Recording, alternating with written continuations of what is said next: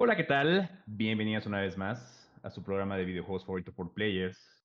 Estamos muy felices de estar nuevo con ustedes. Sí, nos hace falta como música así como elegante, ¿no? Eh, en este viernes, ya primero de octubre, llegando este, pues a un mes más ¿no? de esta temporada. Y en esta ocasión, eh, más felices aún, porque tenemos aquí un invitado muy especial. Nos había acompañado en otras ocasiones, pero ya llovió ¿no? desde esas ocasiones. Entonces, ahorita vamos a ir presentando a nuestro invitado muy, muy especial. Pero vamos a empezar saludando a los players que nos acompañan el día de hoy. Y vamos a saludar a Manuel primero. ¿Qué tal, Manuel? ¿Cómo estás? Muy bien, Turok. Este, Arturok, por si no saben que él es Turok, ¿no? Muy bien, Arturo. Este, muchas gracias y pues sí, muy contentos de que se nos hizo tener aquí invitado especial para hablar de unos temas sabrosos que teníamos pendientes desde hace un rato. Y este, pues, bienvenido. Ahorita lo presentamos. Mm, mm, sí, sí, está bien. Este, además, pues bueno, con estos programas que son cada 15 días, pues de repente siente un poquito como de ansiedad, ¿no? Este, por, por, por, regresar, por estar aquí. Y la emoción también crece. Entonces, pues bueno, muy bien, me da gusto, me da gusto, Manuel. Vamos a saludar ahora a Roberto. ¿Qué tal, Roberto? ¿Cómo estás? Bien, aquí desde Campus Ibero Puebla. Eh, por eso ando este, enmascarado. Eh, no es que seamos del mismo equipo, Samir y yo, a veces, pero no en esta ocasión. Creo que Samir está en su oficina. Ah, bueno, ya me adelanté a presentarlo, pero. Creo que arruinaste todo. No, es cierto, sí. Este, aquí desde, bueno, desde el campus, transmitiendo. Un placer, sí, tienes razón, eso de 15 días es, es mucho tiempo, ¿no? Resulta. ¿Qué vamos a hacer al respecto? Pues en este semestre ya nada, pero lo podemos plantear para el siguiente, regresar a lo cada viernes. Cada tercer día. Bueno, sí, pues, cada voy, voy anotando mi sugerencia. Okay. Mm, perfecto, pasa al buzón. Oye, ¿y tú, Turok, cómo estás? Disculpen, es que igual me gana la emoción. Bien, bien, gracias, gracias. Aquí esté todo tranquilo, igual emocionado también eh, por regresar. Y si quieren ahora, ¿no? Para, así, para no hablar de nosotros, que siempre es cada viernes. Eh, pues ahora vamos a presentar a Samir, Samir Durán Curi, que nos acompaña, fundador de Bromio, y que el día de hoy nos va a hablar un poquito de lo que están trabajando, un poquito de eh, lo que están este, haciendo y también una, una, perspectiva de qué es lo que está sucediendo en la industria de los videojuegos, ¿no? Aquí en México. Entonces, Samir, muchas gracias por estar aquí con nosotros.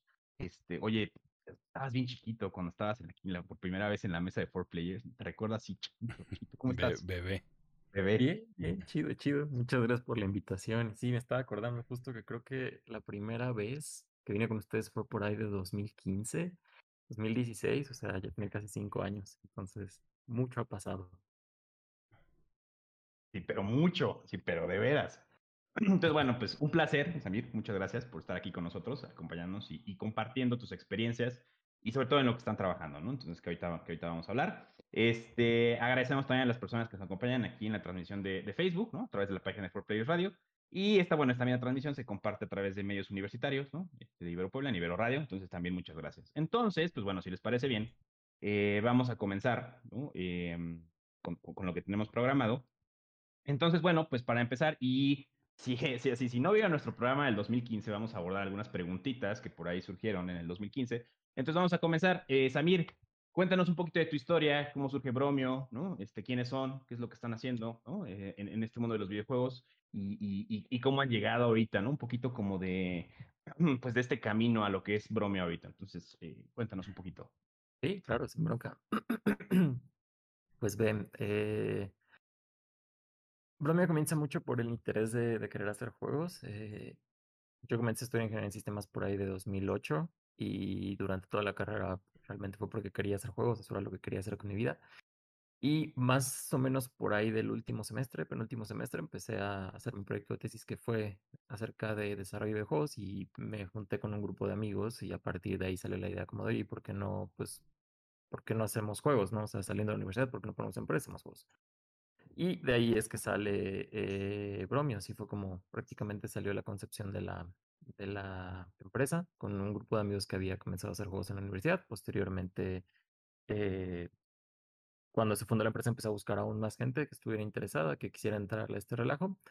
Y eh, después de un montón de broncas y de una historia ahí súper ahí emotiva y difícil y complicada, en 2014 se, se forma el equipo que estamos trabajando actualmente, casi todos los que están actualmente. Eh, en 2014 empezamos a trabajar juntos, empezamos a hacer juegos para móviles, juegos para eh, museos, como más que nada aprender cómo era esto de hacer juegos y al mismo tiempo hacer un poco de dinero para, para sobrevivir, al menos para comer. Eh, estuvimos trabajando un muy buen rato en eso, trabajando cosas para clientes, trabajando juegos pequeñitos para móviles que realmente no fueron un hitazo económico, pero que nos dieron muchísima experiencia para, para poder hacer lo que estamos haciendo ahorita. Eh, de ahí nos empezamos a meter ya al tema de consolas, como hacer juegos más formalmente en computadora y en consolas en 2016, con Pato Box, que está haciendo un cameo allá arriba. Este, hicimos ese juego en 2000, de 2016 a 2018. Salió en PC, en Xbox One, en Play 4, en Play Vita y en Nintendo Switch. Y bueno, obviamente también en, en Steam. Eh, a partir de ahí seguimos tratando de pues de ir, seguir haciendo videojuegos. Posteriormente eso trabajamos con el equipo de Mecha Studios para ayudarlos a lanzar Neon City Riders en 2000, en 2020. También hicimos otro juego de móviles muy chido que se llama Shield Force que salió en 2019. Ahorita en 2021 salió hace poco Greek, Memories of Azure, que fue otro juego con el que colaboramos. Salió hace como dos meses, un mes, no me acuerdo muy bien, pero también muy, un juego muy chido. Eh, colaboramos con el equipo de Navegante. Y ahorita estamos trabajando desde hace tres años en RFM, que es el siguiente juego que vamos a publicar. Y hace poquitito sacamos otro juego que se llama eh, Yaopa, que fue una colaboración que hicimos con la, con la UNAM. Y eso, eso es lo que hemos estado trabajando. Al final el objetivo de la empresa es poder desarrollar videojuegos aquí en, en, México.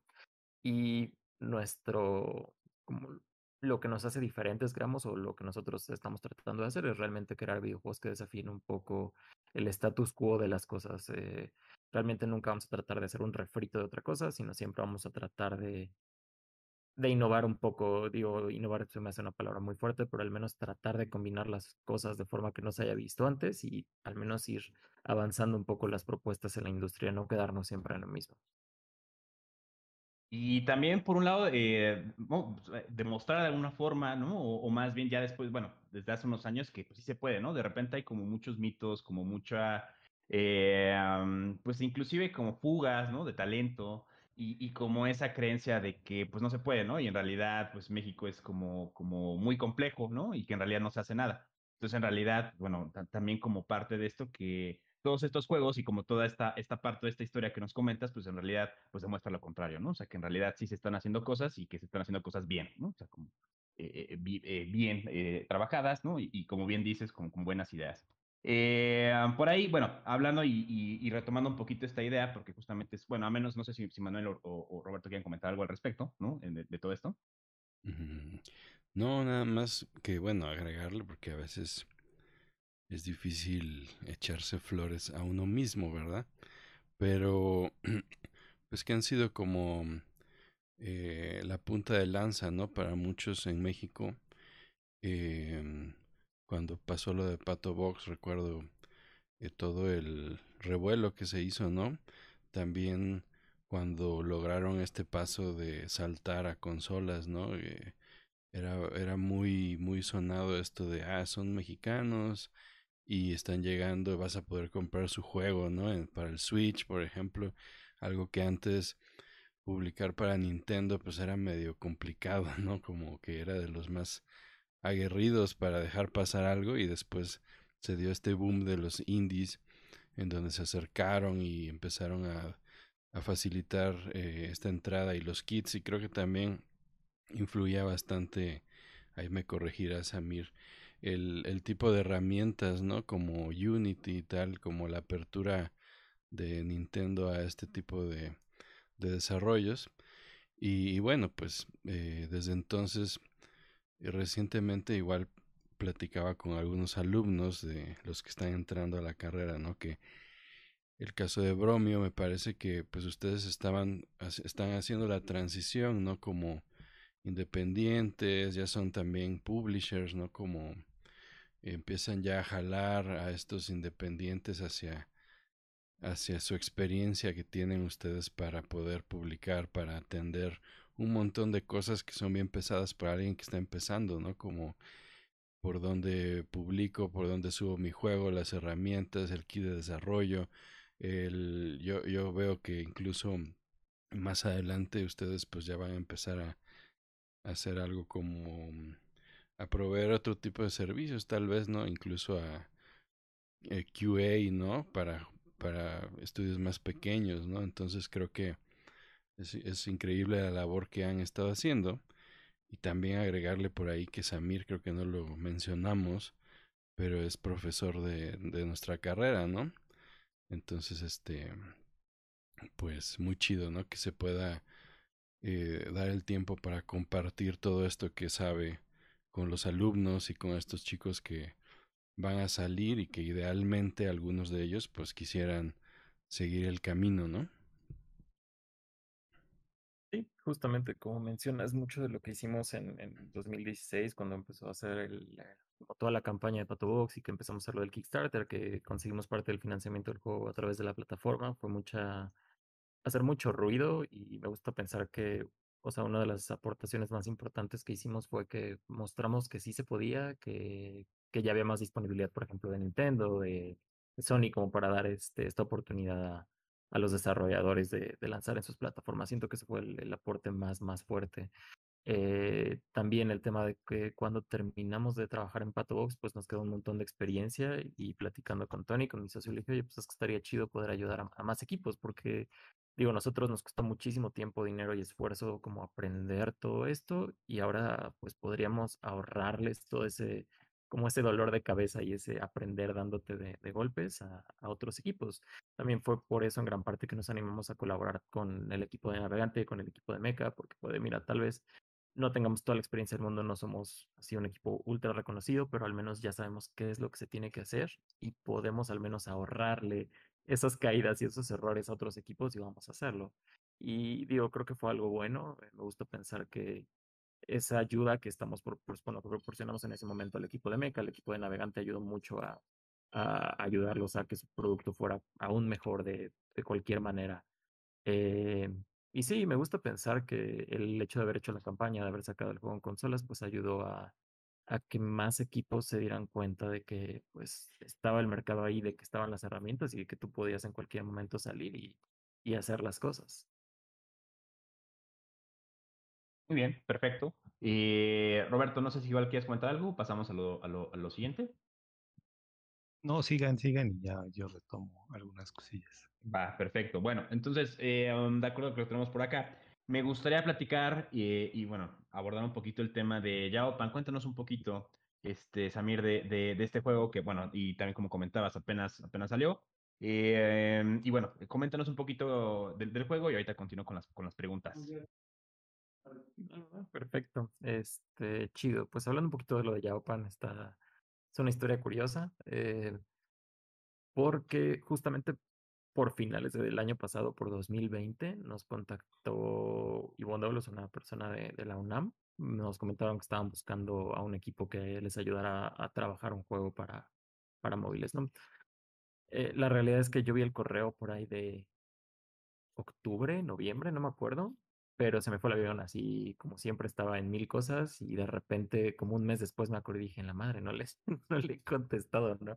Y por ahí de noviembre creo que le escribí, le dije, oye, perdóname, me, me, se me fue el avión contestarte. Eh, sigue disponible esta, o sea, podemos todavía mandar nuestra propuesta y me dijo, sí, pero tienes hoy hasta tal hora, o sea, ya hoy es el último día que puedes mandar tu propuesta, así que tú dices, me acuerdo que toda esa tarde me puse a trabajar la propuesta, a tratar de aterrizar algo, lo mandamos y un par de semanas después ya nos escriben como, oiga, nos encantó su propuesta, nos encantaría, nos encantaría trabajar con ustedes. Y pues obviamente dijimos que sí, ¿no? Nos, nos metimos a trabajar este proyecto con, con la UNAM, que el objetivo era pues sacar un juego que narrara los hechos del lienzo de Tlaxcala, que es este, esta tela que reflejaba toda la historia de, de la conquista, no solo de México, sino también de, de parte de Centroamérica a partir de los ojos de, del pueblo de Tlaxcala, ¿no? Eh, a nosotros nos encantó la idea, la verdad es que fue, sí, está chidísimo, más que nada porque llegaron y nos dijeron, saben que no queremos que sea algo aburrido, usaban el término ñoño y me encanta eso, no queremos que sea algo ñoño aburrido, sino queremos un juego y nosotros les vamos, a dar, a la base histórica, pero ustedes tienen que ser un juego que sea divertido y esté cool. Y ¿sabes qué? Fantástico. Me acuerdo muchísimo, bueno, mientras estábamos en esas pláticas, me, me, acordé mucho de algo que siempre me platicaba Roberto, que el maestro Roberto es un especialista en el tema de los serious games y también en el tema de, de educación y de videojuegos también. Y me quedó súper grabado que una vez platicando con él me dijo, es que me molesta que los juegos se precien de ser juegos educativos o de querer eh, contarte una historia o de repente tratar temas serios, simplemente poniéndole eh, lo de apps es un juego y ya, cuando realmente eso se convierte mucho como con el brócoli con chocolate encima, ¿no? Es como, pues, güey, si lo de abajo no te gusta, aunque le pongas algo medio dulce encima, pues no, no le cambia las cosas, ¿no? Y fue algo que a mí personalmente se me quedó muy grabado y cuando empezamos a trabajar en este proyecto dije, no, hay que evitar a toda costa lo que dijo Roberto, no, no vamos a hacer el, el brócoli con el, con el chocolate encima, sino vamos a tratar de hacer algo que, a pesar de que la concepción sea algo educativo y algo cultural histórico, vamos a hacer que todo sea un juego divertido, entretenido y todos esos temas tienen que estar bien integrados dentro del juego. Y así fue como lo estuvimos trabajando. Eh, digo, al final del día es un juego de plataformas para dispositivos móviles, para Android y iOS, es de libre acceso, está ya en tiendas, lo pueden descargar. Pero ahí lo interesante fue que el equipo de investigadores de, la UNAM, que trabajamos con eh, Margarita Kosich y Antonio Jaramillo, que son unos investigadores que así yo me quito el sombrero, están súper clavados en su tema.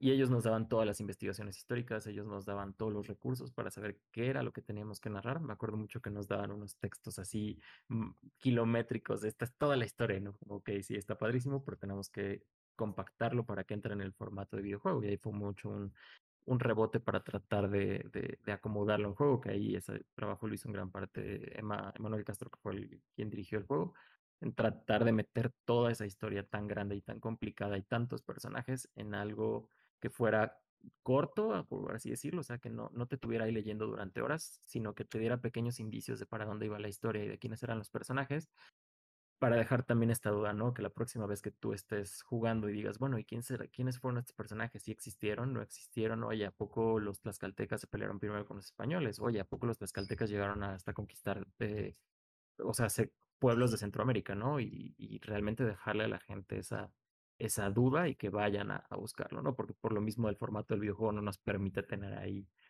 toda la historia, porque digo, sería un juego de demasiadas horas, que digo, ah, el juego ahorita te lo puedes pasar tal vez en una hora y media, dos horas, dependiendo de qué tan bueno seas, pero pues es un juego bastante largo y bastante entretenido que al final del día trata de comunicarte todos los hechos que, que se retratan en el, en el lienzo.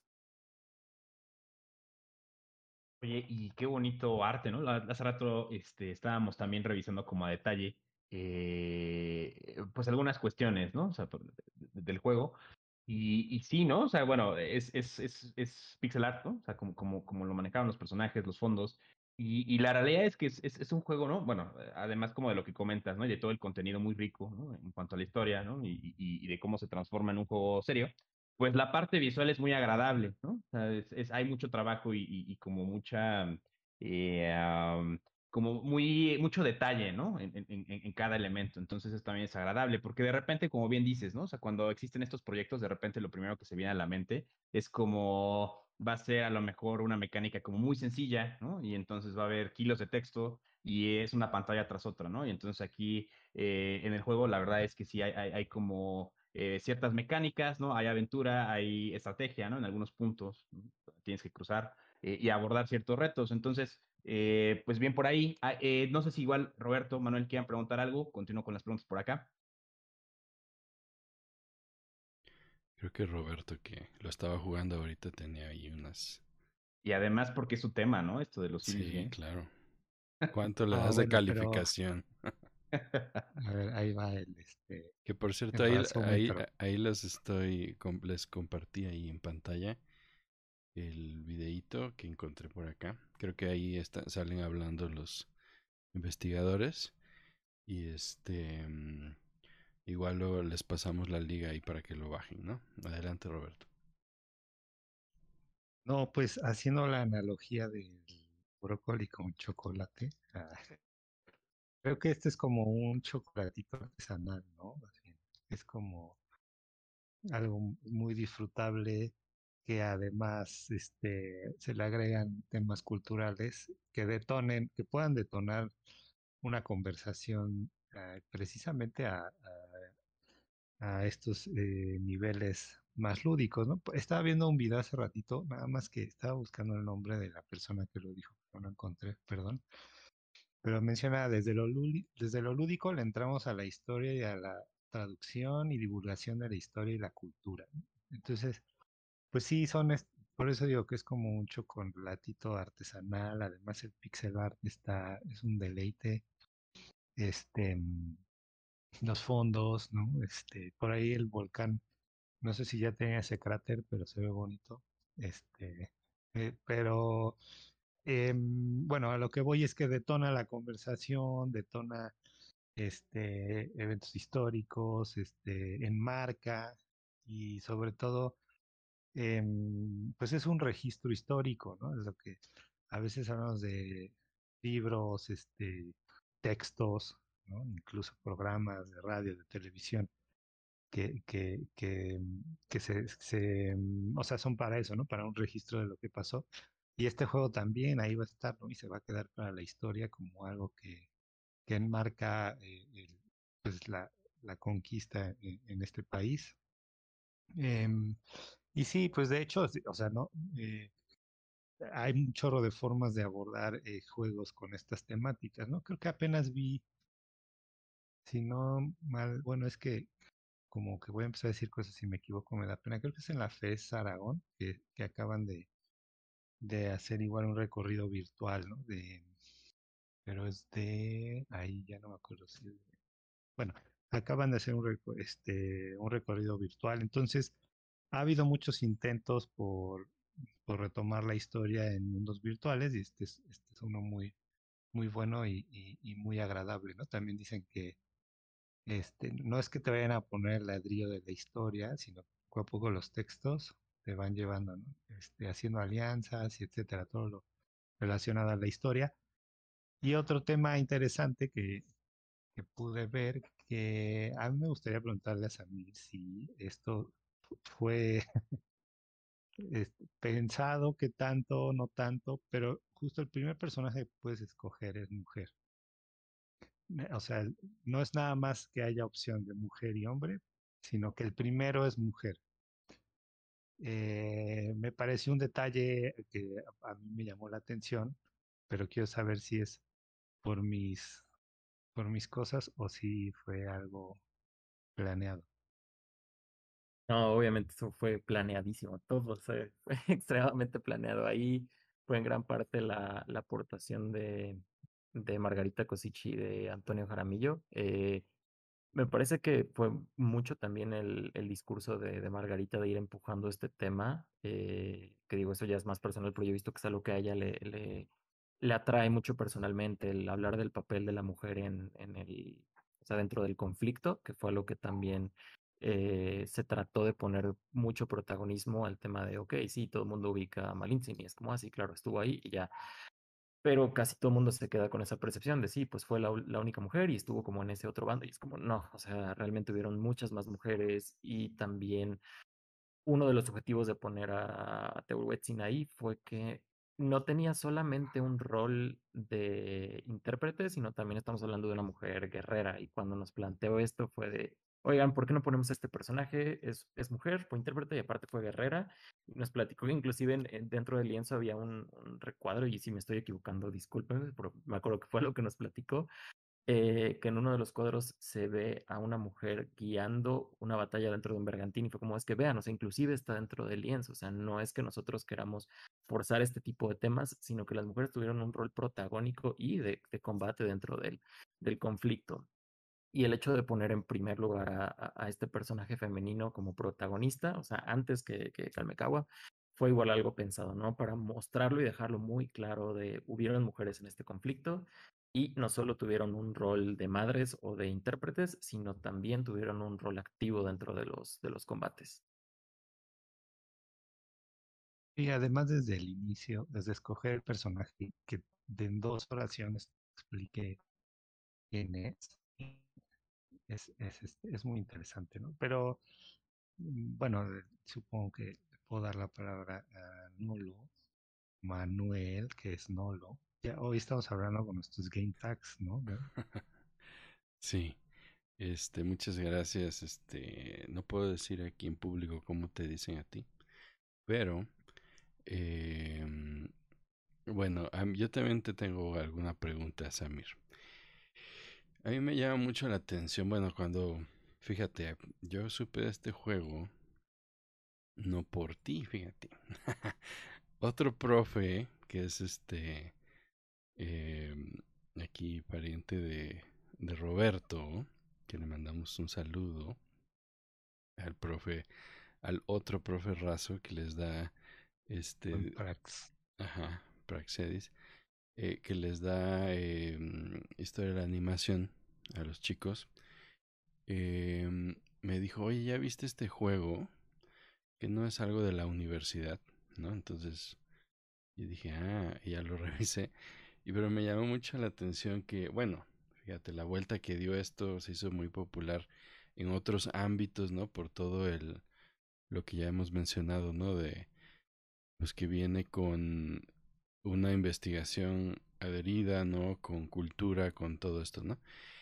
Entonces, eh, me llama la atención porque dije, bueno, este es como, o sea, casi, casi que es uno de los, parece mucho a un proyecto final de los que hacen los alumnos, ¿no? Como desde su concepción eh, de vamos a compartir esto, estamos en contacto con expertos, nos asesoran, etcétera, etcétera. ¿no? Entonces se me hace un muy buen ejemplo de una aplicación de los videojuegos, ¿no? De cómo un videojuego puede eh, trascender, ¿no? Más de lo que popularmente se cree que es. Y luego, entonces, bueno, ahí nada más quería dejar claro que eso me llama la atención. Luego, pues mi pregunta es eh, que por el tema, no sé si ustedes tuvieron en mente, así como hacemos en nuestros proyectos, ¿no? De, bueno, esto es para niños, para quién, no sé si nos puedas compartir como ese, ese pensamiento del usuario de esto o cómo se imaginaban el caso de uso lo veían que lo iban a compartir, no sé, en clases. Y luego, ya que me digas un poquito de eso, eh, me da mucha curiosidad, pues, eh, cómo lo probaron, ¿no? O sea, si es que hubo pruebas para ver si, de, no sé, si se transmitía lo que se quería, etcétera, ¿no? Como, eh, ya sabrás, igual somos muy fans de pues de ese tipo de retroalimentación, de a ver si lograste tu objetivo, ¿no? A veces en un juego de otro tipo puede ser que, que estamos buscando una retroalimentación un poquito diferente, ¿no? Como te divertiste, pudiste, te frustraste o no. Yo creo que en este entra, bueno, y también cómo te sentiste, ¿no? ¿Qué te hizo sentir? En este entran algunos otros componentes, tal vez, ¿no? Porque quieres comunicar algo muy específico. Entonces por ahí van mis cuestiones, Amir. Sí, claro. Eh, por eso me encanta hablar con, con o sea, este tipo de proyectos y más padre si es con amigos. Lo hace un poco más relajado. Pero sí, definitivamente eh, es algo que yo, la verdad, no me había hecho consciente. Eh, me, me, quedé pensando dos cosas. En primero, el hecho de que no fui yo quien, quien les trajo así la información de, ah, lo estoy diciendo, porque muchas veces cuando uno está ahí haciendo las cosas, está como en la batalla, por así decirlo, pierdes como visión del mundo. O sea, tú te quedas como, tenemos que sacar este juego, tiene que salir bien, tenemos que eh, lograr los objetivos que nos planteamos y te enfocas y sabes como que se te hace esta visión de túnel donde ignoras todo lo que está alrededor por alcanzar el objetivo. Y siento que fue mucho lo que pasó con este, con este juego. De repente estábamos tan clavados que se nos olvidó, se nos pasó a nosotros que, estar cacareando, ¿no? De que el juego existía y demás, que fue algo que también en gran parte se encargó el equipo de comunicación de la UNAM, que hicieron un trabajo eh, grandioso. Eh, sin embargo, también no me había yo puesto a reflexionar de, de, este tema, ¿no? De, pues, cómo fue el caso de uso, cómo fueron las pruebas, y ahorita me vino la, la reflexión, ¿no? Del tema del caso de uso, desde el inicio lo que platicamos con la gente de la UNAM fue que el objetivo era poder tener un juego para los universitarios principalmente. Sabíamos que teníamos un público extendido, que era pues mucha gente de cualquier otra universidad, universidad que íbamos a tener gente de tal vez preparatorias, secundarias que iban a, jugarlo, ¿no? Eh, sin embargo, siempre el público que tuvimos nosotros en mente fueron universitarios, y digo de todas las universidades, ¿no? Eso era lo que queríamos lograr, que cualquier universitario pudiera descargar el videojuego, jugarlo y poder quedarse con esta, con esta información, ¿no? Y quedarse con estas dudas también. Y poder llevar esto a, o sea, como sus dudas a, a, una investigación más por su cuenta, pero ya teniendo toda esta información de base, ¿no? Eh, eso fue el caso de uso y justamente fue como siempre donde nos enfocamos. Ahora eso me lleva a la otra parte, lo de las pruebas. Algo que nosotros teníamos muy claro dentro de nuestro caso de uso era que tenían que ser universitarios, pero que al terminar el videojuego tenían que pasar dos cosas. Una, que se divirtieran, que se la pasaran bien, que realmente fue un, fue un juego disfrutable. Y en segundo lugar, que quedara esta, como esta pequeña semilla de duda, que por una entendieran la historia, pero también se quedaran ellos con, oye, quiero saber más. Y justamente realizamos algunas sesiones de prueba específicamente enfocadas a universitarios, donde nosotros los podíamos jugar el videojuego y íbamos haciendo algunas preguntas para poder tener eh, pues la información de si, si les había gustado, si habían entendido la historia, que fue uno de, las, de los objetivos de esas pruebas, entienden la historia o no la entiendan, porque si de plano ellos dicen, ah, claro, los caltecas son malos, como no, están entendiendo esto totalmente al revés y le estamos regando, sino que entendieran el, el mensaje, ¿no? De que, oye, no tenemos que ver a Tlaxcala como un enemigo porque ni siquiera existía México como país, o sea, es una guerra entre diferentes eh, pueblos. Y también el dejar la semilla de la duda. El resultado fue que eh, eso fue como interno y tuvimos que hacer varias correcciones y seguir probando, pero por ejemplo, una de las cosas que descubrimos fue que el juego estaba demasiado difícil, ¿no? Y fue como, bueno, hay que irlo ajustando. Pero por otro lado, nos dimos cuenta que algo que estamos haciendo muy bien fue que la gente entendía el rol de Tlaxcala dentro del conflicto. Y nos decían dentro de las plazas como, ah, ok, oye, entonces no eran malos. Pero, no, güey, no eran malos. O sea, es, es, como una preconcepción que tenemos y que es errónea. Y también nos comentaban como, oye, ¿y a poco había mujeres guerreras? Sí, sí había mujeres guerreras, ¿no? Entonces nos dábamos cuenta cómo ellos, después de estar jugando el, el, videojuego, no solo entendían la historia, sino se quedaban con dudas que nos empezaban a preguntar a nosotros. Y yo muchas veces nosotros era como, pues sí, y digo, no les podíamos contar más porque no, no, no éramos los investigadores nosotros, pero sí los, les dejamos como eso, ¿no? De sí, efectivamente, eh, no sé, Tlaxcala hizo todas estas conquistas hacia, hacia el sur de lo que ahora es México, que se conquistó parte de, de, Centroamérica, el tipo de conquistas que hubo. Y ahí fue cuando nos dimos cuenta que sí estábamos yendo en la, en la dirección correcta. Obvio, hubo muchas correcciones, muchos cambios para afinar eso y que se entendieran mejor pero eh, sí fue el proceso que se hizo, o sea, tener primero, entender muy bien el caso de uso, para quién íbamos, cuál era el, público meta que estábamos buscando, realizar pruebas, porque hubiera sido absurdo de nuestra parte sacar nomás el juego y decir, bueno, a ver si lo entienden, no, se hizo varias sesiones de prueba, por ahí en los créditos se puede ver el equipo de pruebas que estuvo conformado por Patti Velasco, que es exalumna, y eh, por Heriberto Toksky y también por ahí estuvo Adrián Cifuentes, que ellos, o sea, solo teníamos tres personas del equipo enfocadas en hacer pruebas, o sea, es, es una parte muy importante de todo el, el pipeline de trabajo. Sí, ya vi por ahí que aquí en la Play Store dice para mayores de 13 años. este. Muy bien, gracias, Amir. Está, está sangriento. Sí. Sí. Y pues si no es para niños, definitivamente es un juego que está pensado para más para adolescentes y adultos, aunque digo, o sea, es violencia de caricaturas, así que tampoco diría que es como claro. tan violento, pero sí, digo, estamos hablando de una guerra, ¿cómo no va a ser violento? Y tiene una naturaleza ahí eh, ¿no? propia de, de, violencia. Bueno, oye, eh, yo iba a preguntar, ¿no? Es que algo que, y lo hemos discutido, discutido perdón, en algún momento también por acá, que no sé si es el reto o es como al momento de estar elaborando la idea y trabajando. O sea, ¿cómo lidian con este elemento? Porque lo he escuchado, ¿no? Eh, no es que yo lo piense, ¿no? Sino como que lo he escuchado en algunos grupos, en algunas comunidades, en retroalimentación de juegos. ¿Cómo lidian con este tema de los juegos hechos en México casi siempre tienen temáticas prehispánicas, ¿no? O sea, como que por ahí hay, hay un tema como de que pues cierto aire tal vez de negatividad, ¿no? A nuevas propuestas que contienen este tipo de temas. Entonces, ¿cómo lidian con eso? Eh, ¿Se pensó en algún momento, ¿no? O, qué sucede con eso? Porque creo que es, es, un reto, ¿no? De, repente como que no se vea o no se sienta como parte de, este, de esta idea, pero que existe, ¿no? Es una idea colectiva acerca de cada juego, cada propuesta nueva que hay tiene que ver con eso, ¿no? Con estos temas.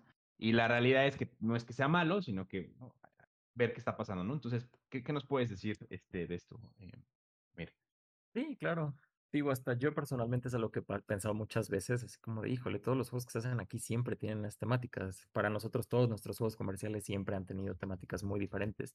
Sin embargo, en este caso creo que es, es algo interesante porque no es como que se tomó el tema porque, ah, claro, somos mexicanos y vamos a hablar de cosas mexicanas. No, o sea, jamás fue el objetivo, sino hay que entender mucho la concepción del proyecto, el tema de esta inquietud de divulgación cultural, como mencionó Roberto, ¿no? Tenemos este lienzo de Tlaxcala y queremos nosotros poder plasmar esta historia en un medio digital. ¿Para qué? Pues para poderle comunicar a la gente cómo realmente fueron los hechos. ¿Para qué? Pues para también hacerlo en todo este marco de que se están celebrando los 500 años de, pues, de la conquista de, de México. Y digo, ya, después de toda esta investigación, a mí hasta cuando me dicen 500 años de México es como de, ay, México es un concepto tan de repente complicado y ambiguo, y más pensando que en esa época no existía eso como país, no sé, me, me, me, me parece muy interesante, pero, o sea, entender que esa fue la concepción del, del proyecto, el poder tomar esto, ni siquiera desde un tema de identidad mexicana, y eso fue algo que me, me encantó, de hecho, los dos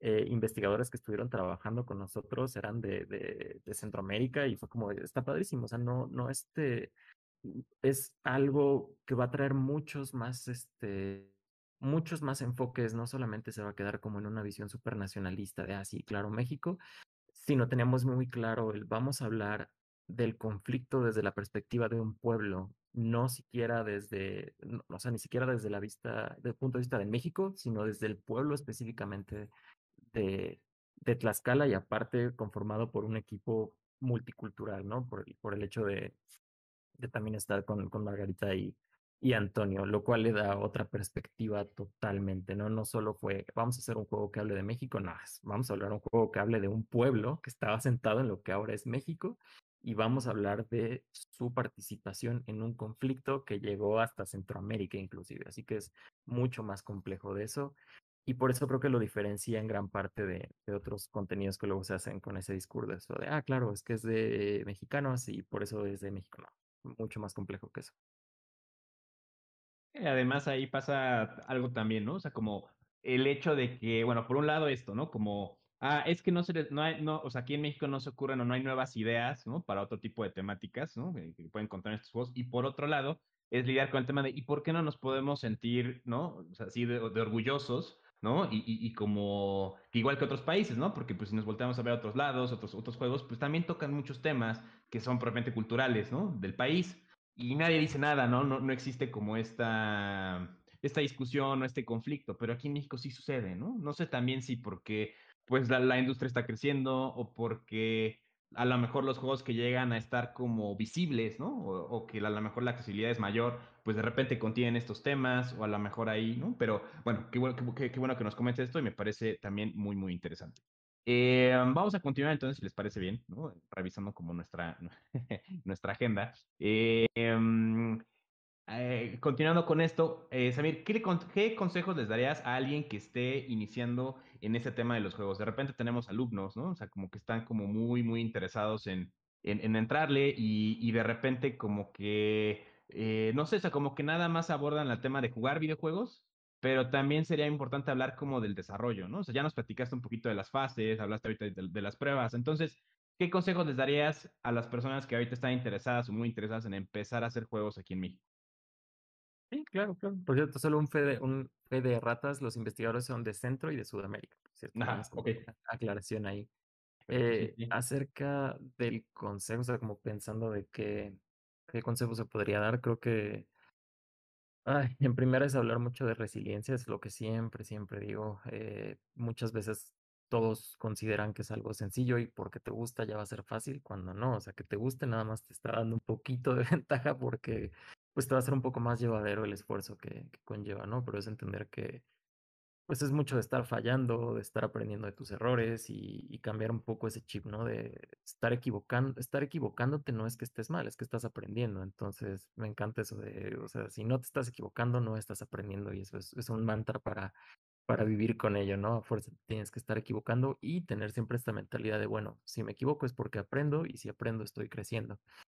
Eh, aparte de eso, creo que hay que tomar mucho la rienda en el aprendizaje, que también eso es algo que he visto mucho y no solo, no solo aquí en, en, la universidad, sino en muchas universidades aquí en, en el país, inclusive me, me atrevería a decir a, a nivel mundial, ¿no? Con otros equipos que me ha tocado trabajar de otras partes del mundo, a veces se tiene esta concepción como de, claro, pues yo voy a ir a la universidad y mágicamente cuando salga ya soy un experto como, nah, nah, nah, o sea, ustedes tres lo van a saber perfectamente bien, o sea, nuestra chamba dentro de la universidad es, guiar y es ser un recurso ahí para el aprendizaje, pero el rol protagónico que tiene el alumno muchas veces se lo quita él mismo y decir como, claro, yo entro como una máquina que es la universidad y te están poniendo partes y cuando sales ya eres un experto, cuando no, es totalmente diferente, o sea, tú entras y vas a salir tan bien preparado y tan, tan bueno en, lo que quieras hacer como tú te esfuerces y como tú te involucres.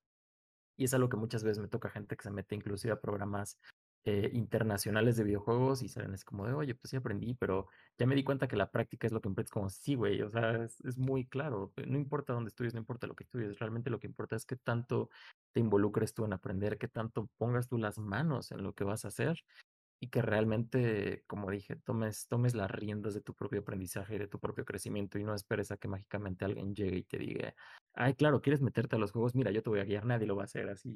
No he conocido a nadie que, que lo guíen de esa forma, como, a ver, vamos a enseñar aquí, no, es mucho uno meterse y investigar y aprender y, sufrirle también, digo, a veces es una palabra difícil, pero pues sí, sufrirle en el proceso, porque no es fácil y va a haber mucho, o sea, como mucho dolor en ese aprendizaje, porque, pues, digo, te saca de tu zona de confort, te mete a veces en situaciones difíciles, pero eso te va fortaleciendo y te va haciendo, pues, un, un mejor profesional, quiero pensar yo.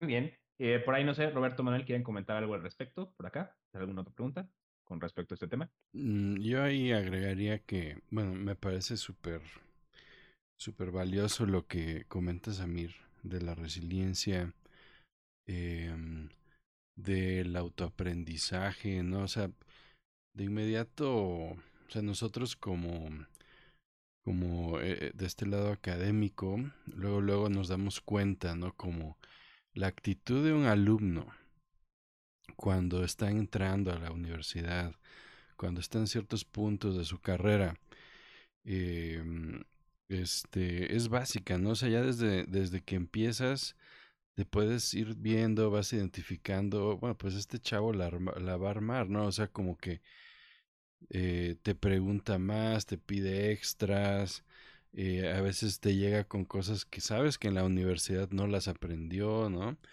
Este, recuerdo a penitas eh, con estos chicos que están entrando este semestre, ¿no? Que, pues la última clase hablamos de, de videojuegos justamente, ¿no? Y y en la clase eh, les platiqué yo sobre la mm, sobre eh, algunas pues clasificaciones, ¿no? Como en la industria qué cosa ser un desarrollador indie, un publisher, ¿no? Así como una entrada a esto, ¿no? De como que hay niveles, ¿no? Que cuál es el first party, qué características hay, por dónde se mueven, ¿no? Y este también hablábamos un poquito de de esta mm, de este desarrollo que se está dando en, en, en, el área, ¿no? Como el tema de que ahora es más fácil desarrollar que antes porque hay más herramientas, hay más recursos, hay más tutoriales, un montón de cosas, ¿no? Y desde ese momento, por ejemplo, algunos alumnos pues ya me estaban escribiendo, ¿no? Oiga, profe, ¿dónde bajo Unity? Que lo mencionó eh, y ya, desde entonces te das cuenta, ¿no? O sea, este chavo eh, ya está interesado, ya está buscándole por su cuenta, seguro cuando llegue a las clases donde le toca ver esto, pues ya se las va a pasar muy a gusto, va a aprovechar para desarrollar otras cosas y como bien dice Samir, ¿no? Pues ya va a salir con un poquito de menos dolor en su futuro, ¿no? Y con una actitud un poquito diferente. Y creo que también es importante destacar que Creo yo que gran parte de esos dolores que todavía se sufren en esta disciplina de videojuegos, pues tiene que ver con esa juventud de la industria, ¿no? Sobre todo en México, pues hay que pedalearle más duro para llegar a los mismos, ¿no? Que tal vez en Estados Unidos no se encuentran, no se enfrentan con muchas barreras que aquí sí todavía, ¿no? Y como decíamos hace rato, Bromio creo que es ahí un, una ayudadota para muchos, ¿no? Que está, está liderando el camino por ahí. Sí, sí, totalmente. Roberto. ¿No? Ah, continuamos. Ah, pues un chorro de cosas. Es que si no, ya no nos va a dar tiempo. Oh, pero adelante, adelante. No, estaba pensando eh, también que, bueno, en relación con la universidad, ¿no? Porque veo que sí se nos va a acabar las preguntas, disculpen. Digo, el tiempo para las preguntas. Pero um, otra cosa interesante que, que le quería preguntar a Sammy, así, ¿no? Para ese examen. ¿Qué tanto aprendiste del tema haciendo el juego? Porque por ahí decías, ay, es que ahora que escucho los 500 años, este, y ya pues ni siquiera era México, o sea, se ve, bueno, esa frase lo que, lo que para mí expresa es pues que era algo que no sabías antes, ¿no? Pero me imagino que hay un chorro de cosas más, así lo podrías resumir cortito. Sí, claro, claro, claro. Hablándolo así como express, eh, nosotros habíamos trabajado un proyecto similar con, con otro cliente hace varios años. Eh, eso nos tenía como ya cierto know-how acerca de, de como el tema, ¿no?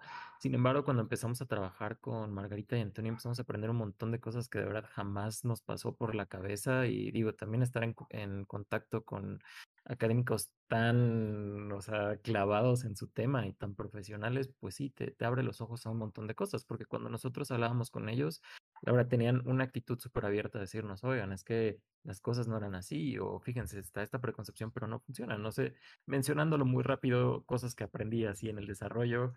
Eh, una, que pues obviamente no existía una, una como una unidad de país, o sea, ni siquiera entre los diferentes pueblos que había, era como todo súper eh, aislado y casi casi los, eh, los mexicas como súper gandallas con los demás pueblos, pero ni siquiera fueran gandallas, que cada quien velaba por sus propios intereses. El tema de las alianzas matrimoniales, yo pues, no tenía ni idea de que ese tipo de prácticas existieran, que así generaban ciertas alianzas el tema de las mujeres guerreras, la verdad es que yo me he quedado con esa concepción, diría, un poco más europea de sí, claro, pues las mujeres jamás se involucraban en estas, en estas guerras cuando nos platican como no, sí, ahí estaban y estaban en la pelea. Y también estaba el tema de las intérpretes, que la mayoría de las mujeres eran, o sea, de las intérpretes eran mujeres en vez de ser hombres los que tomaban este tipo de papel.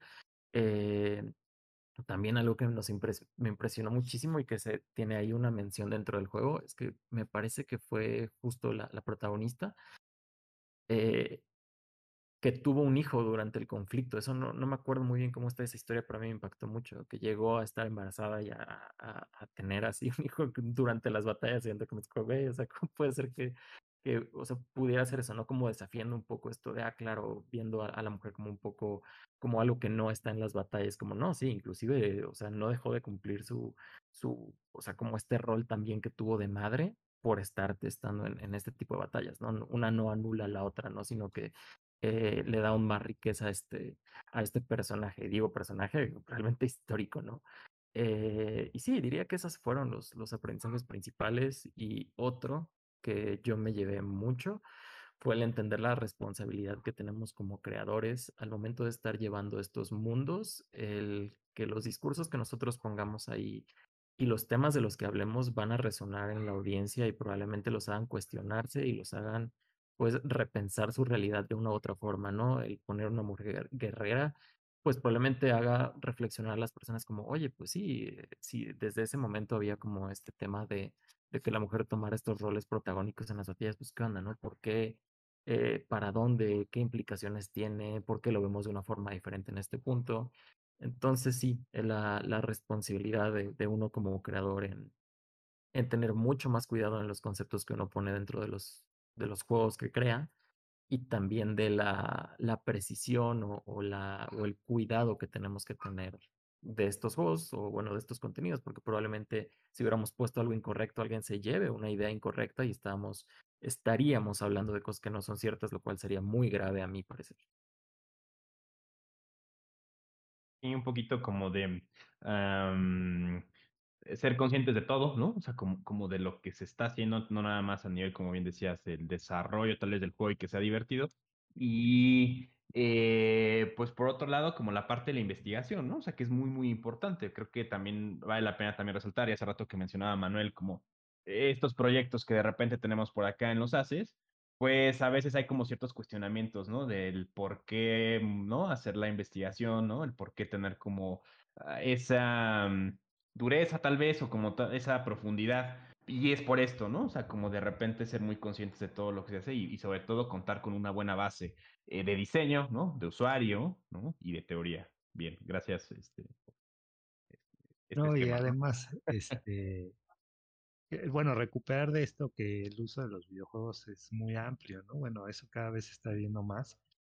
Y, y, no porque, mm, porque lo hayan hecho como estudiantes en eh, este proyecto, pero poner a hacer a, alumnos juegos no solo es aprender a hacer el juego, sino aprender sobre el tema del juego ¿no? y, y, cómo abordar el proceso y, la riqueza que se obtiene también de, de, la planeación, del guion, de la creación de, escenarios, como ahorita bien dices, Samir, de este, para quién es, este, cómo lo va a recibir, qué impacto va a tener, ¿no? Y entonces ahí es donde los videojuegos, insisto, ¿no? Es, exponencialmente impacta en a varios niveles eh, y es donde, donde radica para nosotros su riqueza en la educación y, y bueno, y para el mundo, pues la interacción que tienen con ellos. Sí, sí, totalmente. Oigan, pues se nos está acabando el tiempo. No sé si quieran abordar, la verdad es que nos faltaban todavía algunas cuestiones, o sea, esperamos que eh, nos vuelvas a acompañar, ¿no? En algún momento más adelante para retomar ciertas preguntas que tal vez no nos va a dar tiempo, ¿no? Claro, claro, eh, con gusto. pero yo diría... Nos, vemos en seis años, ¿no? Todo abuelito ahí. Es 2026, ¿no? Este, la última vez que tuvimos a Sammy bueno, oigan. En la pandemia, durante la pandemia, ¿se acuerdan? Así. Durante la primera pandemia. ya llevamos siete. Esta es la quinta. No, oigan, ¿les parece abordar en, en dos temas, no? Bueno, en, sí, como eh, en dos puntos, y la última pregunta.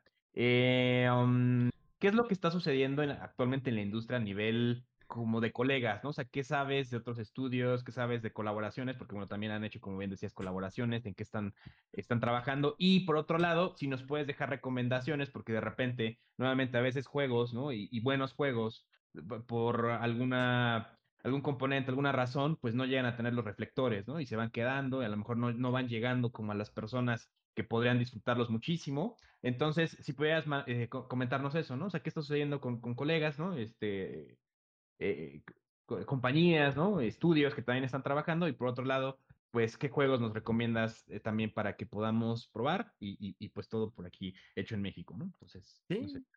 Claro, claro, con gusto, me parece perfecto, me encanta esta pregunta. Eh, pues, o sea, aquí la, la industria en México realmente es pequeñito, también me atrevería a decir que hay como varios grupos diferentes por cada lado. Desde hace un año, dos años, está, bueno, realmente desde hace más, pero desde hace un año está empezando a coger un poco más una comunidad de, desarrolladores como una, una entidad que pueda representar mejor a, todas las, a todos los estudios de aquí de México. Eh, ahorita no les puedo pasar el nombre, no me acuerdo, creo que es ay, DBJMX, ajá. Eh, siempre se me olvida el nombre, pero está esta asociación que está empezando a recaudar un poco más de, de contactos de la industria, de que todas las personas que estamos haciendo juegos aquí en México pues nos conozcamos.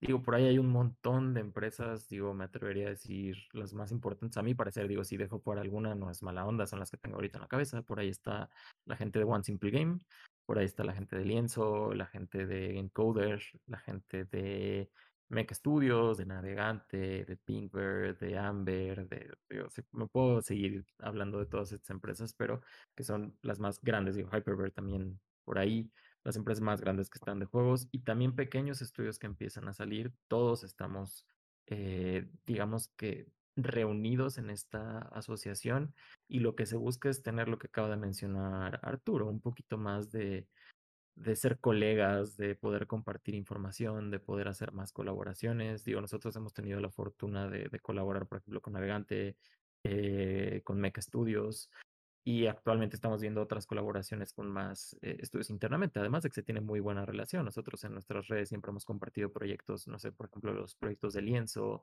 eh, también los temas de One Simple Game, porque son juegos que, que nos gustan y, y, creemos relevante el que es eh, necesario compartir y poder hablar con más personas de que estos proyectos se están desarrollando.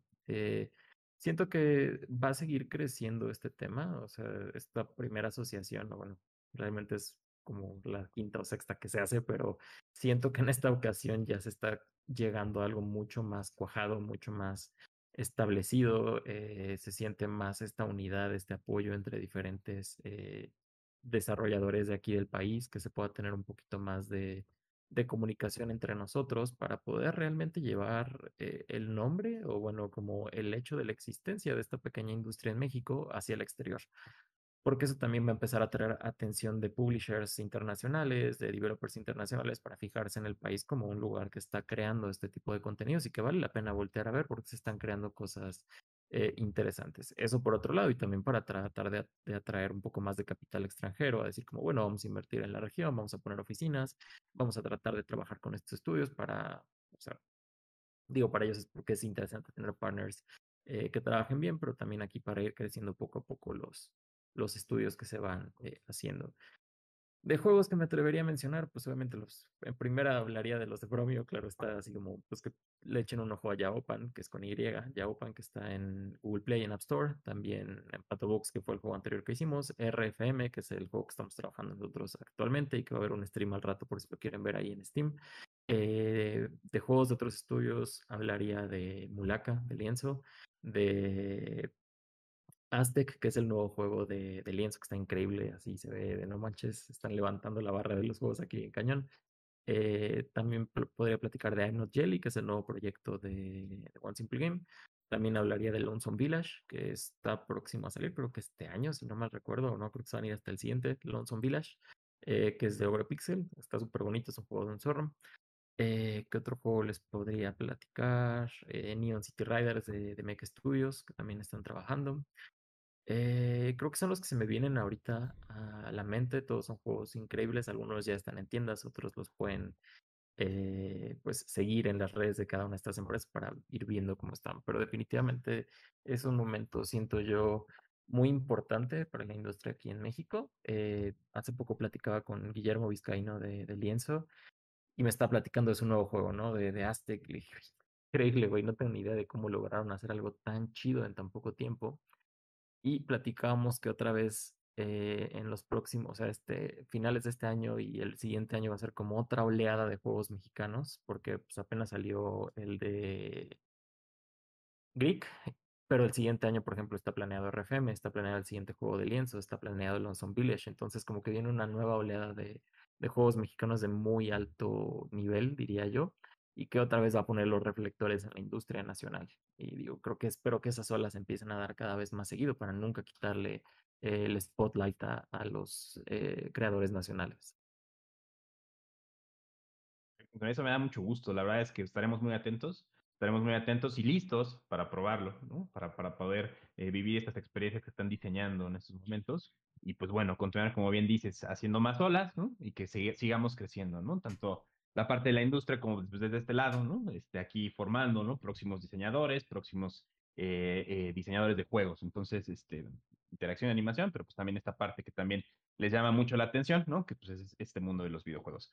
Eh, no sé, ¿quieren cerrar con algo, Roberto Manuel? Ya con esto, en esto último, ¿no? En estos últimos minutitos del programa.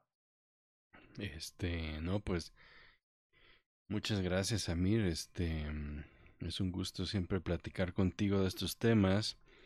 Eh, también por ahí le mandamos saludos a Gustavo Alcalá, que estuvo con nosotros ahí en el Game Jam, con su juego Greek, que está increíble, la verdad. También hizo mucho ruido por ahí en este...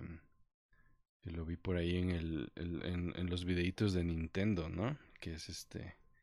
Llama mucho la atención, me metí a ver los comentarios y toda la gente estaba súper emocionada y le echaba muchos, muchas flores, ¿no? A la música, al arte, ¿no? La animación está increíble también, que se salió también recientemente ahí en, en, el Switch eh, para, para bajarlo está muy padre, ¿no? Y, y bueno, y también pues hay que... Ahí luego te pedimos ayuda, Samir, para, para invitar a todas estas personitas también para que hablen aquí con nosotros. Estaría padre que nos compartan sus experiencias, que presuman sus juegos, ¿no? Igual yo pensaba, bueno, en esa ocasión cuando estuve platicando con Gustavo, pues este, pues tener acercamientos, ¿no? Más con los estudiantes, que estaría bueno. En esa ocasión hablábamos, no, pues ven, tráete tu juego, este, que lo prueben, que te den comentarios, o sea, ya como desde la parte de, eh, pues como chavos que se van a dedicar tal vez algunos, otros como apasionados de, o sea, como confiar también en ese, en ese lado académico de, pues ya sea que con algunos acuerdos ahí de, de confidencialidad, ¿no? Este, nos juntamos, los jugamos, este, discutimos, vemos dificultades. Yo me acuerdo mucho que él estuvo platicando mucho con los alumnos en esa ocasión y estuvo muy padre de, de sus retos, ¿no? De desarrollo, de cómo, de, eh, de, de cómo le costó trabajo hacer la parte de su, de su fondo, ¿no? De, de su efecto parallax, un montón de cosas. Y pues los chavos eh, bien emocionados, ¿no? Él nos está compartiendo cómo hizo esto que se ve increíble. Y creo que hace falta mucho de eso, ¿no? Como en parte de esta industria mexicana, a veces sí eh, creo que la conexión más fuerte es algo como Samir, ¿no? Que es que está dando clases y que está participando, ¿no? Pero tal vez hacen falta un poquito más de, de esos vínculos, ¿no? Que son muy sabrosos.